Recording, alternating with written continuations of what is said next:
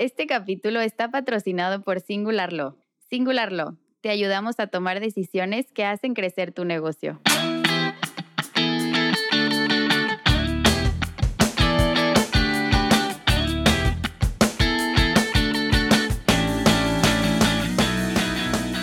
Hola a todos, soy Pepe Sánchez Gil, host de Real Estate Confidential, el podcast en donde conversamos con expertos del sector inmobiliario con el propósito de aprender de su historia y de los consejos y confidencias que nos comparten.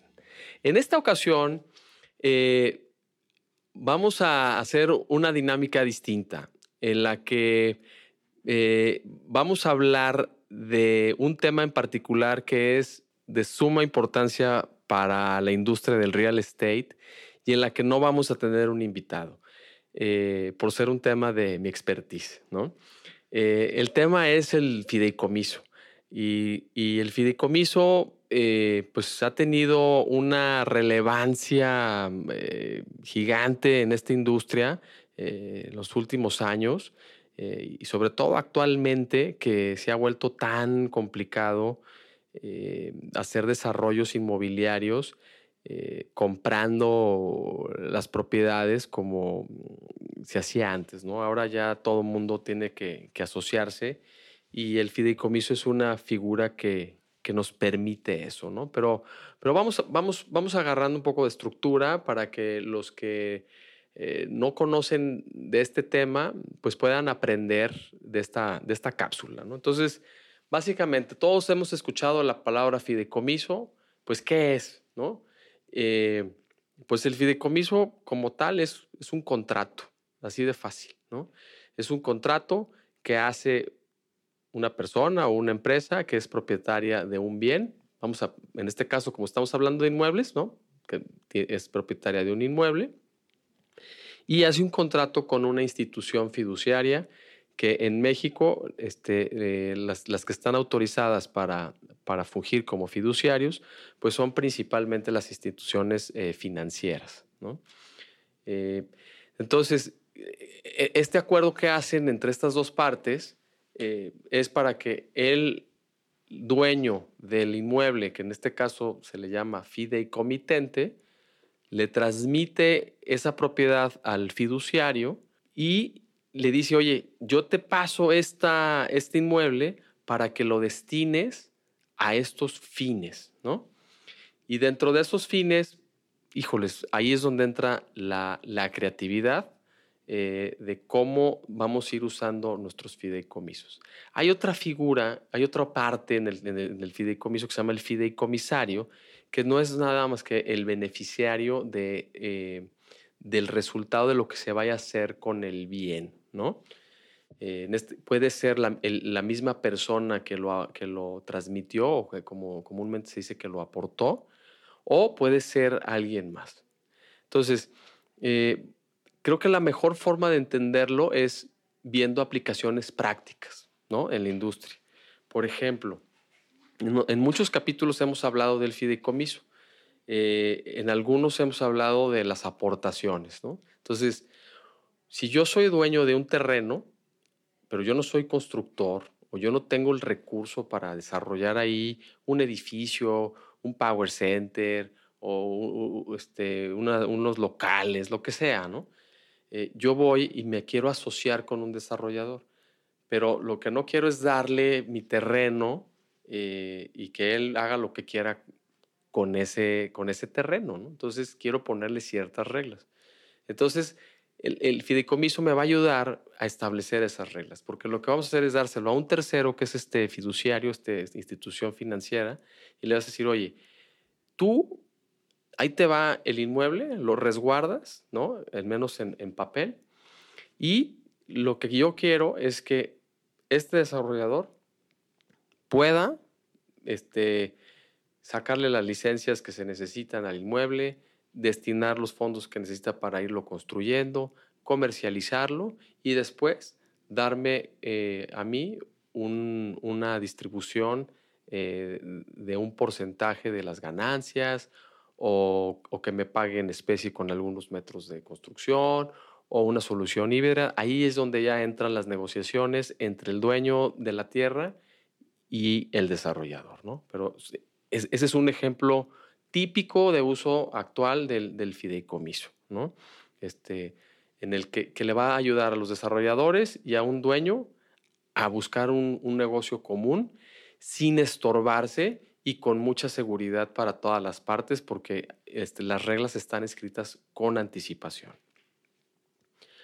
Eh, otra figura y otra aplicación práctica eh, muy común, por ejemplo, es en, las playas, ¿no? Que en México tenemos una restricción este, constitucional de que los extranjeros no pueden adquirir propiedad directa eh, a cierta distancia de la frontera y a cierta distancia de la, de, la zona federal marítimo terrestre, ¿no? o sea, de las playas. Entonces, eh, ¿cuál, es la solución? ¿Ah? Pues un fideicomiso te va a permitir que este extranjero adquiera de manera indirecta, si lo quieres ver, o a través de este eh, fideicomiso y del, fiduciario, esa propiedad y que la use y disponga de ella conforme a las reglas del, fideicomiso. Entonces, es una manera en la que todos los extranjeros que están comprando en las playas principalmente están adquiriendo sus casas, sus departamentos, este, ¿no? y la verdad es que funciona muy bien y le da mucha seguridad a todas las partes. ¿no? Los extranjeros ya se familiarizaron con este concepto y, la realidad es que nos va a ayudar muchísimo. Otra aplicación práctica que hemos estado viendo, ya le hemos platicado en algunos episodios, es el famoso pool de rentas. Eh, cuando se hace un desarrollo inmobiliario de usos mixtos que tiene una zona comercial, Hoy en día está, eh, la, está la tendencia de que los locales ya no se venden. Ya no te vendo el local a uno, este, sino te vendo un porcentaje de todos eh, los locales o, de toda la zona comercial. Y, lo que hace es que a través del fideicomiso estamos regulando esa propiedad y estamos regulando las reglas de uso y cobro de las rentas, pagos de gasto y administración de esos locales. ¿no? Entonces, al final del día, todos somos socios, todos los dueños que entramos a esa plaza, somos socios, pero no en una sociedad mercantil, sino en una sociedad eh, dentro de un fideicomiso, ¿no? en la que también tenemos reglas muy claras y, y además estamos fuera de las reglas eh, de la ley, por ejemplo, en este caso de, general de sociedades mercantiles, que a veces puede ser muy rígida y nos puede eh, quitar flexibilidad, ¿no? Y la realidad es que a veces en los negocios necesitamos cierta flexibilidad para establecer las reglas, pero luego sí necesitamos un árbitro que cumpla con las reglas, ¿no? Que en este caso es el fiduciario, que es su única función. Entonces, ayuda muchísimo en, en, estas estructuras de, negocios. Otro ejemplo eh, muy sencillo y muy claro es para el tema patrimonial sucesorio. Oye, yo soy dueño de varios inmuebles y tengo un patrimonio inmobiliario grande y pues este, está el tema del testamento, ¿no? Y pues tengo cinco hijos. Híjoles, si le dejas todo en partes iguales a todos tus hijos, pues lo más seguro, lo que estás haciendo es dejar una copropiedad. Y lo que va a pasar es que seguramente, ojalá tus hijos se lleven muy bien, porque si no, es probable que acabe habiendo un conflicto, ¿no? Este, de que uno diga, oye, yo quiero rentarlo, no, yo lo quería vender, no, yo no quiero esta parte, etc. Eh, porque así son, así es el tema este, de los bienes. Y podrías hacer legados, ¿no? Es decir, oye, pues este bien en específico se lo dejo a este de mis hijos, este bien a este otro de mis hijos. Sin embargo, en un fideicomiso, pues tú ya, ¿no? Lo metes, metes todos tus bienes a, esa, se los pasas a la institución este, fiduciaria y ya le das instrucciones, ¿no? Y tú te sigues beneficiando del producto, si quieres, de, tus inmuebles hasta tu muerte, y luego ya pasan a ellos en, en, la forma y en los porcentajes que tú decidas. Entonces te da también otra vez, te deja ser mucho más creativo en el diseño de esa planeación eh, sucesoria patrimonial. ¿no? Entonces, eh, estas son algunas de las figuras que, muy usadas del fideicomiso que tienen relación con los inmuebles. ¿no? Eh, eh, también se usado, todos han escuchado de las famosas SOFOMs, ¿no? que también están haciendo sus propios fideicomisos. Es muy importante dejar claro que las SOFOMs pues hacen fideicomisos de garantía exclusivamente, o sea, solo para garantizar una obligación. pueden ser un buen sustituto de las hipotecas. ¿Por qué? Porque igual le estás dando a un tercero esa propiedad para que en caso de que se incumpla con una cierta obligación, este tercero, pum, ya tiene instrucciones de qué hacer con el inmueble, ¿no? Ya lo puede salir a rematar, este, o ya de plano eh, te lo pueden adjudicar a ti si, si, ese es el caso.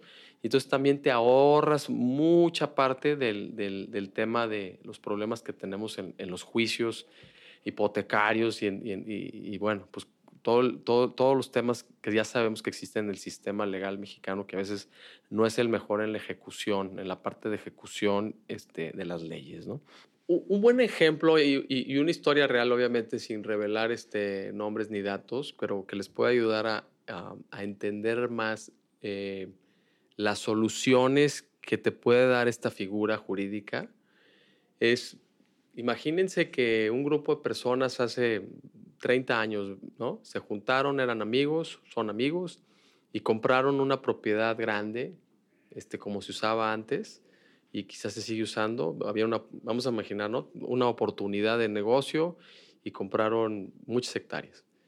Eh, pasaron los años y, y el objetivo común, ¿no? Que los unía por haberlo comprado, eh, pues ya no es, ¿no? Ya unos decían, oye, pues es que compramos para ver si hacíamos aquí un desarrollo y pues ya no es, no, pues yo la verdad siempre pensé que debíamos de haber hecho aquí un, un rancho ecológico, ¿no? No, pues yo la verdad es que ahorita necesito dinero y, y, pues lo que quiero es vender mi parte. Y, y entonces es muy común que, que empiecen a, a, a, perderse los objetivos que, que a veces unieron a las personas para juntarse a hacer algo, ¿no? En este caso, comprar un inmueble grande. Entonces, ¿qué pasa? Oye, ¿cómo nos ponemos de acuerdo para que se empiecen a dar todas esas situaciones sin que nos peleemos en el camino o sin que alguien no cumpla, ¿no? Vamos a suponer, en este, caso hipotético real es, oye, pues somos ocho dueños, híjoles, cuatro o cinco sí nos late desarrollarlo, ¿no? Este, otro dice, no, ¿sabes qué? Yo me quiero quedar con mi pedazo.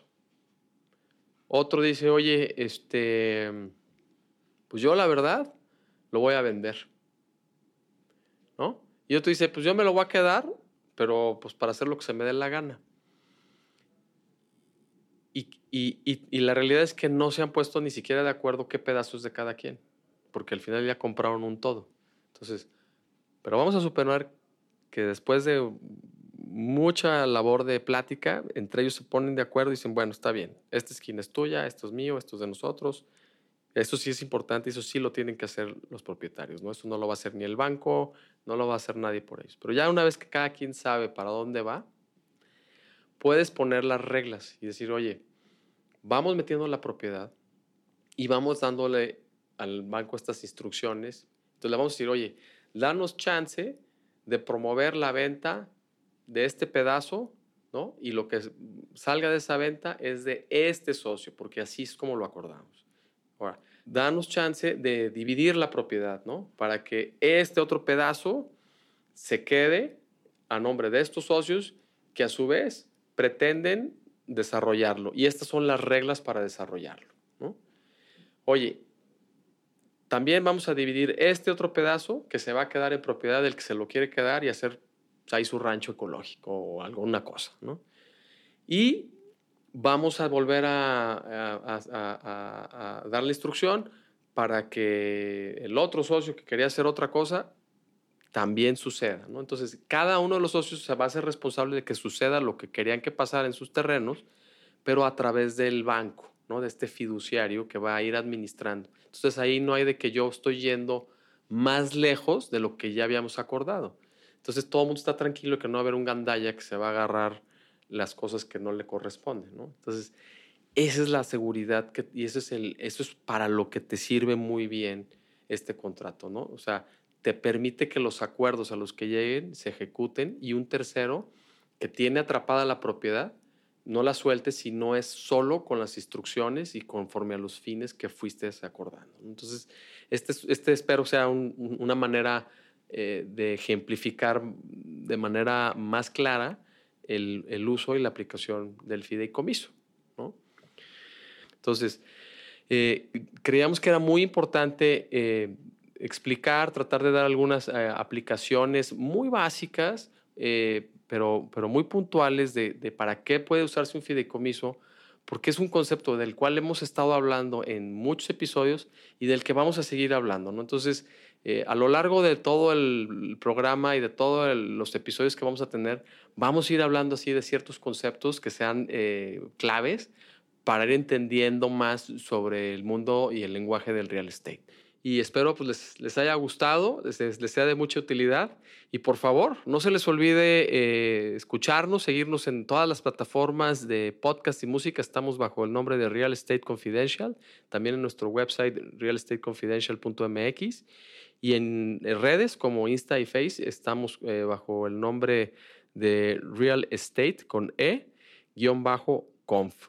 Eh, síganos, compartan este, estos episodios con la gente que crean que les puede aportar valor. Eh, para eso los hacemos. Y pues muchísimas gracias por su atención y estamos viéndonos en el siguiente episodio. Gracias por escucharnos, aprender y crecer con las confidencias que compartimos en cada episodio.